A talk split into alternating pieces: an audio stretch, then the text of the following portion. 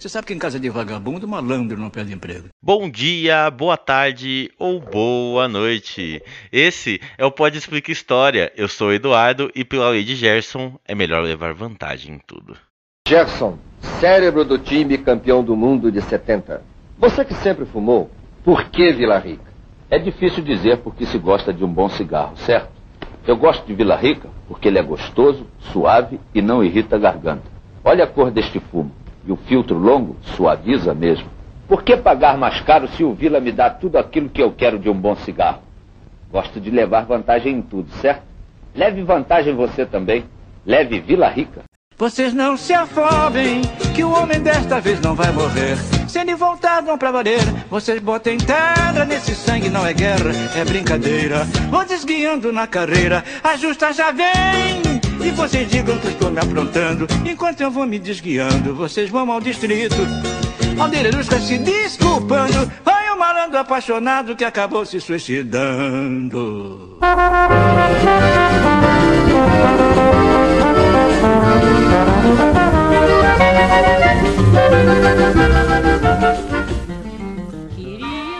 Gerson, no comercial dos cigarros Vila Rica, cunhou a mais célebre lei da malandragem. Quero levar vantagem em tudo. Segundo o próprio Gerson, levar vantagem não tem nada a ver com malandragem no contexto do comercial. Ele não estava induzindo a desonestidade mas sim estava usando a palavra vantagem no sentido de vantajoso, frisando o fato dos cigarros Vila Rica serem muito vantajosos. No final, ele explicou que a frase caiu no gosto popular porque o povo que é malandro e vê na palavra vantagem a desonestidade. O próprio diretor do comercial frisa a mesma coisa ao dizer: houve um erro de interpretação. O pessoal começou a entender como ser malandro. No segundo anúncio dizíamos: levar vantagem não é passar ninguém para trás, é chegar na frente mas essa frase não ficou. A sabedoria popular usa o que lhe interessa. Gerson se arrependeu do que falou e principalmente por sua imagem ser associada à gente baixa da sociedade brasileira. Gerson queria ser lembrado como um dos nomes mais importantes do Tri e acabou por ser lembrado como um dos definidores da malandragem. Na altura, o Brasil vivia a ditadura militar e com eleições indiretas do Senado em 74, cujo general Geisel se elegia presidente do Brasil com seus 84% de votos válidos. Parecia que a ditadura não ia acabar tão cedo. E vai por mim, minha gente. Quando você ver 84% dos votos, sempre desconfie. A malandragem comia solta, é claro. Um estado policialesco com uma estrutura repressora ilegal que garantia a brandura para com quem era próximo ao regime e fazia de muita gente simplesmente adorar a lei de Gerson. Quem tinha costa quente garantia o teu. De uma maneira branda, é claro. Tal qual Gerson e seu cigarro. A brandura é representada pela falta de pressa de quem já tem a vida ganha. E é tanta coisa para pegar que se pega na tranquilidade, na ginga. A ideia é também deixar para os iguais, para os amigos. E até onde eu sei, não existe civilização no mundo que cuida tão bem dos amigos como a nossa. Coisa nossa, coisa nossa. Aqui, amizade vale mais do que a lei. Isso é literal mesmo. Na célebre frase do Getúlio Vargas, aos amigos tudo, aos inimigos a lei. Demonstra muito bem o meu ponto. Numa anedota que contam sobre as cartas do introdutor do karatê no Brasil ao imperador do Japão, ele diz: "O Brasil é um país que dá mais atenção ao amor do que para a lei. Mas quem dera, né? É preferível ser malandro do que ser otário. E uma vez que o malandro te passou para trás, você automaticamente é o otário. Nesse quarto Pode Explica História, falaremos dela, da ginga brasileira, do jeitinho, da malandragem e outras bostas. São nossas coisas, são coisas nossas.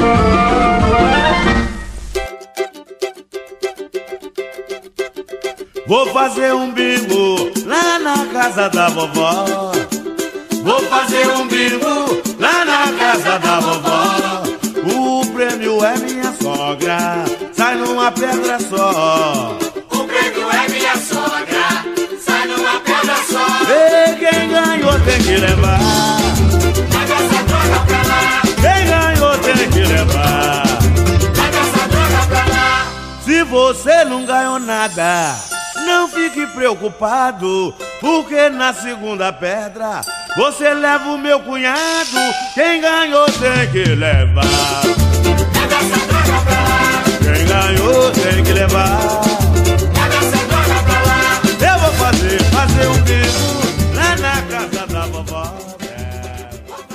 Em Raízes do Brasil, livro de Sérgio Buarque de Holanda, o pai do cantor Chico, foi cunhado o termo que vai levar a tônica da vida brasileira. No livro de 36 é dito que o brasileiro é, acima de tudo, um homem cordial. Homem aqui representa a neutralidade do indivíduo, muito comum no machismo que na época ainda era galopante. Homem é uma designação neutra para as pessoas da época, o que abrangeria qualquer pessoa. Na Revolução Francesa, por exemplo, se diz o direito do homem, e na real esse direito é de qualquer ser humano. É claro que hoje ainda se usa o termo, mas cada vez mais se intenta desconstruir a neutralidade de alguns dados conceitos que reforçam preconceitos.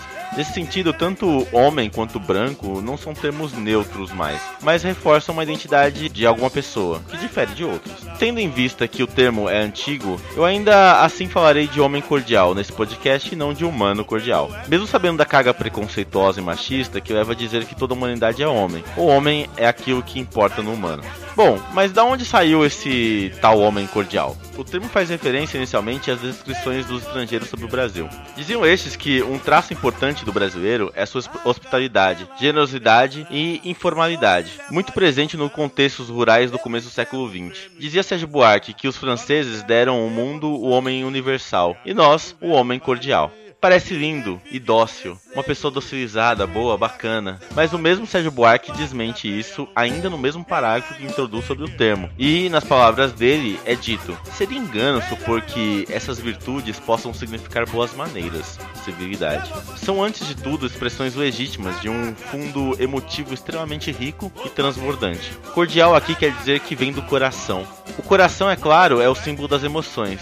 A gente contrapõe o coração ao cérebro para dizer das emoções contra a razão. Nesse sentido, a mesma fonte do amor é a mesma do ódio. Homem cordial é uma pessoa que age com o coração acima da razão. E é por isso que a frase do introdutor do Karate aqui no Brasil faz total sentido. Já que amor aqui é mais importante do que a lei. Não só o amor, mas o ódio, a felicidade ou qualquer sentimento. O que está no cerne do homem cordial são as práticas do Estado focado na família. Acima de tudo, o Brasil é um país pré-moderno na visão de Sérgio Buarque, já que o brasileiro leva as redes familiares e de relações pessoais para a vida da burocracia. Então, se eu for um burocrata e ver meu irmão ou um amigo fazendo alguma coisa de errado, eu vou colocar panos quentes, deixar passar, já que a minha solidariedade interna fará com que eu releve determinados atos. Ele estava com um quilo de cocaína? Ah, isso é coisa da juventude, né? Coitado, esses jovens não tem jeito, né? Meu filho traficante? Não, ele só se desviou do caminho certo.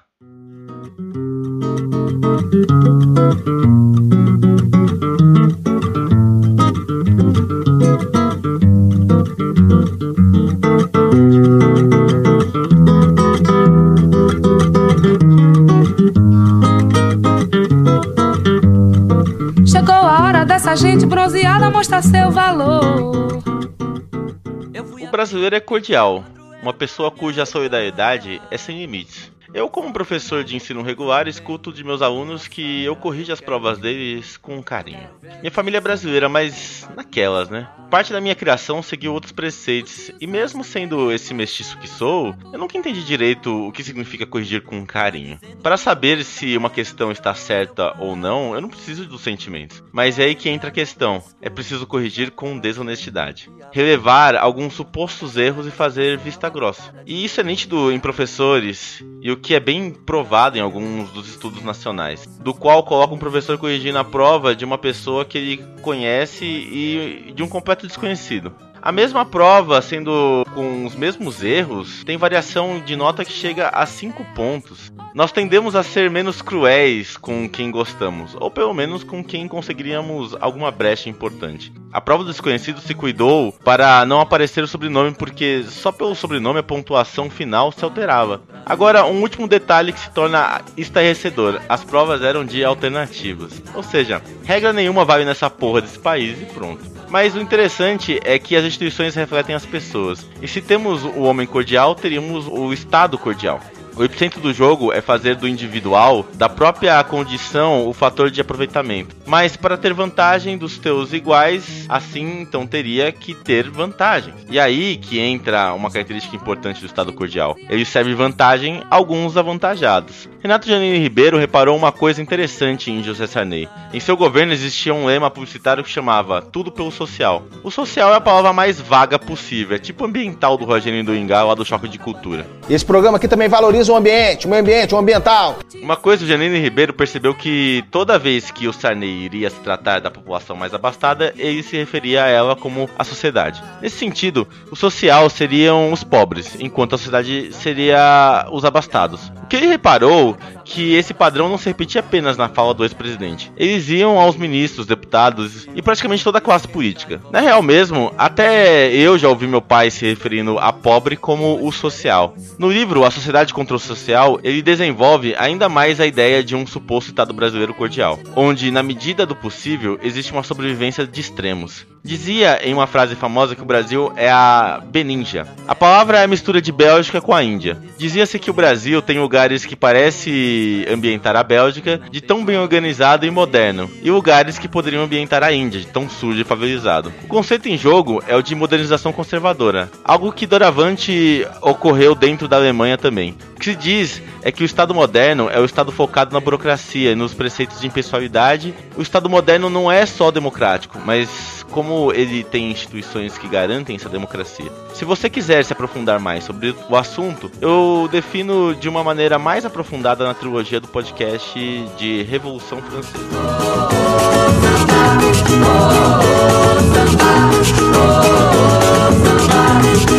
De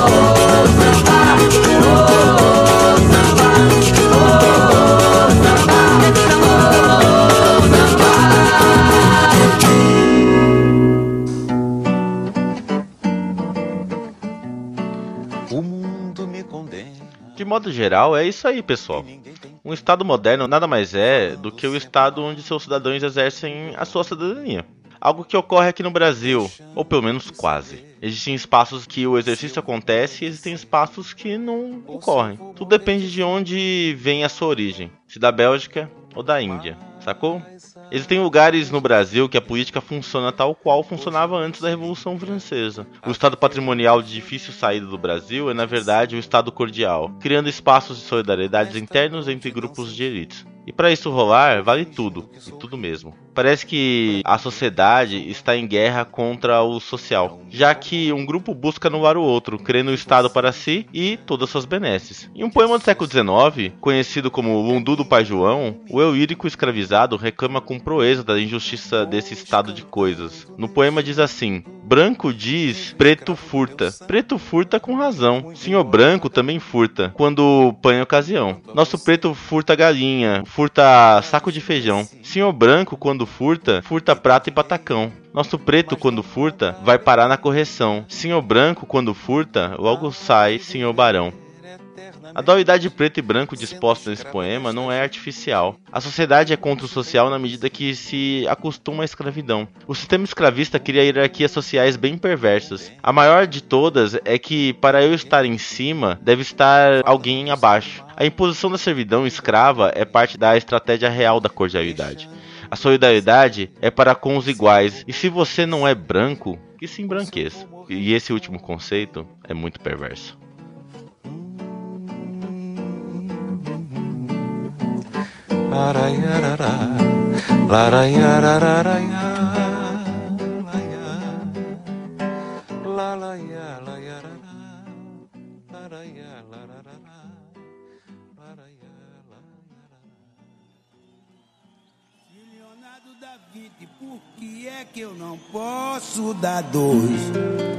Se Leonardo dá 20, por que é que eu não posso dar dois? Mesmo apertando na encolha, malandro, pinta a sujeira depois. Mesmo apertando na encolha, malandro, pinta a sujeira depois. Levei um bote perfeito com um baseado aceso na mão. Tomei o sacode regado a tapa, pontapé e pescoção. E eu fui levado direto à presença do doutor delegado. Ele foi logo gritando: vai se abrindo malandro. E me conta tudo como foi. Eu respondi: se Leonardo da Vinci, doutor, o que é que eu não posso dar dor? A parada é essa. Aí o doutor mandou assim pro malandro: se liga. Leonardo é Leonardo, me disse o doutor. Ele faz o que bem quer e está tudo bem. Infelizmente é que na lei dos homens a gente vale o que é e somente o que tem. Ele tem imunidade pra dar quantos quiser, porque é rico, poderoso e não perde a pose. E você que é pobre favelado, só deu dois, vai ficar grampeado no 12. Bom, a letra desse samba, de um dos maiores ícones da malandragem, faz um duplo interessantíssimo com o do, Pai João dito mais atrás. Antes que se diga qualquer significado, é interessante perceber a distância de 20 para 2.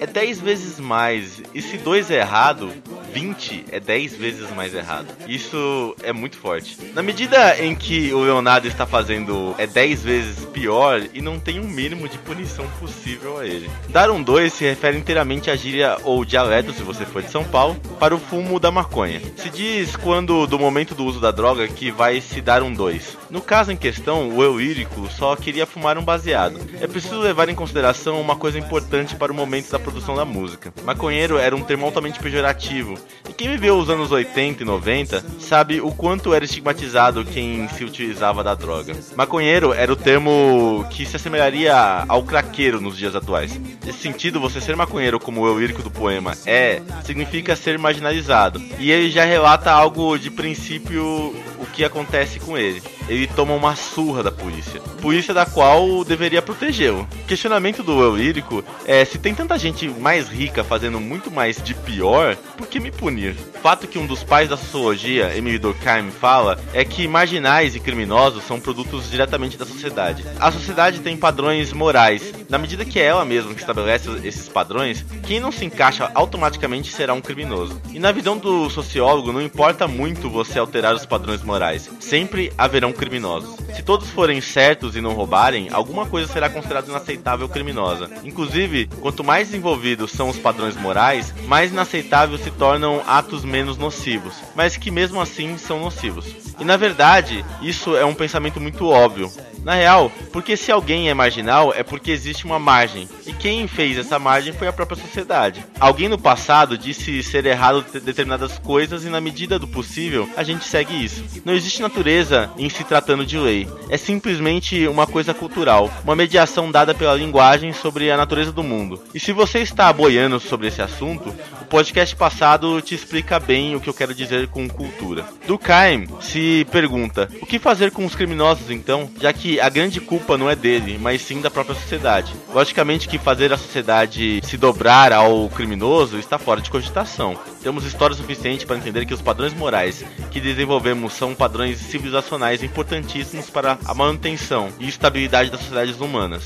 A resposta é simples: devemos cuidar deles, uma sociedade verdadeiramente cidadã, moderna, abraça os criminosos, punem, é claro, e os punem com rigor, mas parte da punição implicaria em se ressocializar os indivíduos em busca das bases para que esses indivíduos sejam reintroduzidos à sociedade, preservando o máximo possível a dignidade que uma vez ele perdeu. E esse processo não é simples, muito menos fácil de fazer, mas é por isso que aquelas punições do antigo regime que esquartejavam as pessoas, decapitavam, enforcavam, torturavam amputavam, deixaram de existir na maior parte das sociedades modernas. Nesse sentido, a força policial deveria, no caso da música, agir em prol do eu lírico. Prendeu, é claro, já que o uso da maconha é ilícito para aquele contexto. Na mesma medida, mostrar saídas sociais possíveis àquele indivíduo e não bater nele. Até porque a punição dele é assimétrica, tendo em vista os inúmeros crimes maiores que estão sendo cometidos. Eu sei que matar é errado, mas quem rouba dinheiro da saúde está matando quantas vidas? Quem desvia dinheiro da merenda está encurtando quanto a vida das pessoas?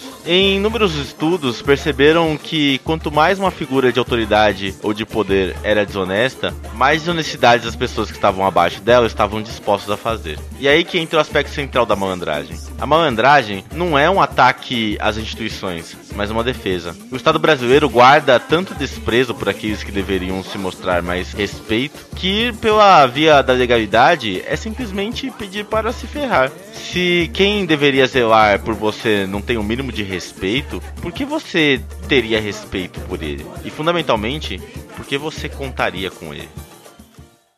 É triste isso, mas enquanto a elite achar que a empregada doméstica ir para a Disney é uma farra, enquanto a elite brasileira achar que para a sua sobrevivência deve ter alguém sobre seus pés, enquanto assim formos cordiais, assim seremos sempre malandros.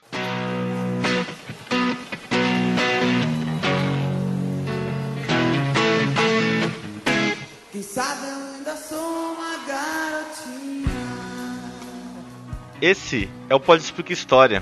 Curtiu a gente? Sabia que a gente tem um Twitter? É o arroba.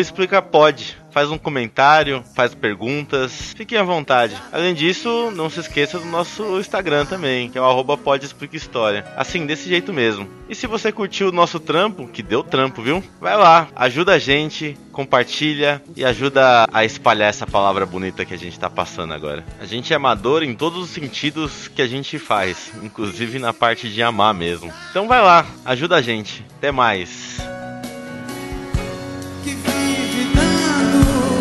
Meu saco. Quem sabe a vida não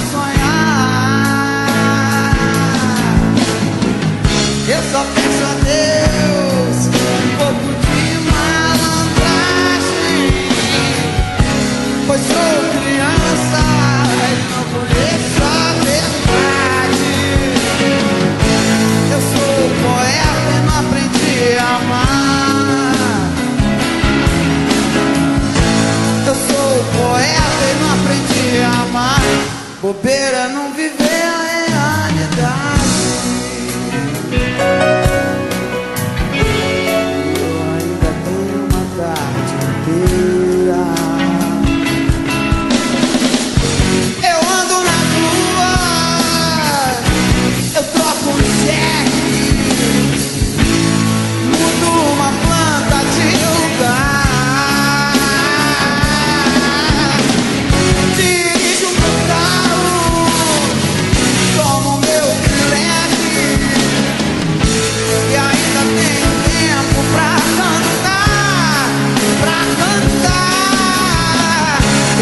a Deus um pouco de malandragem.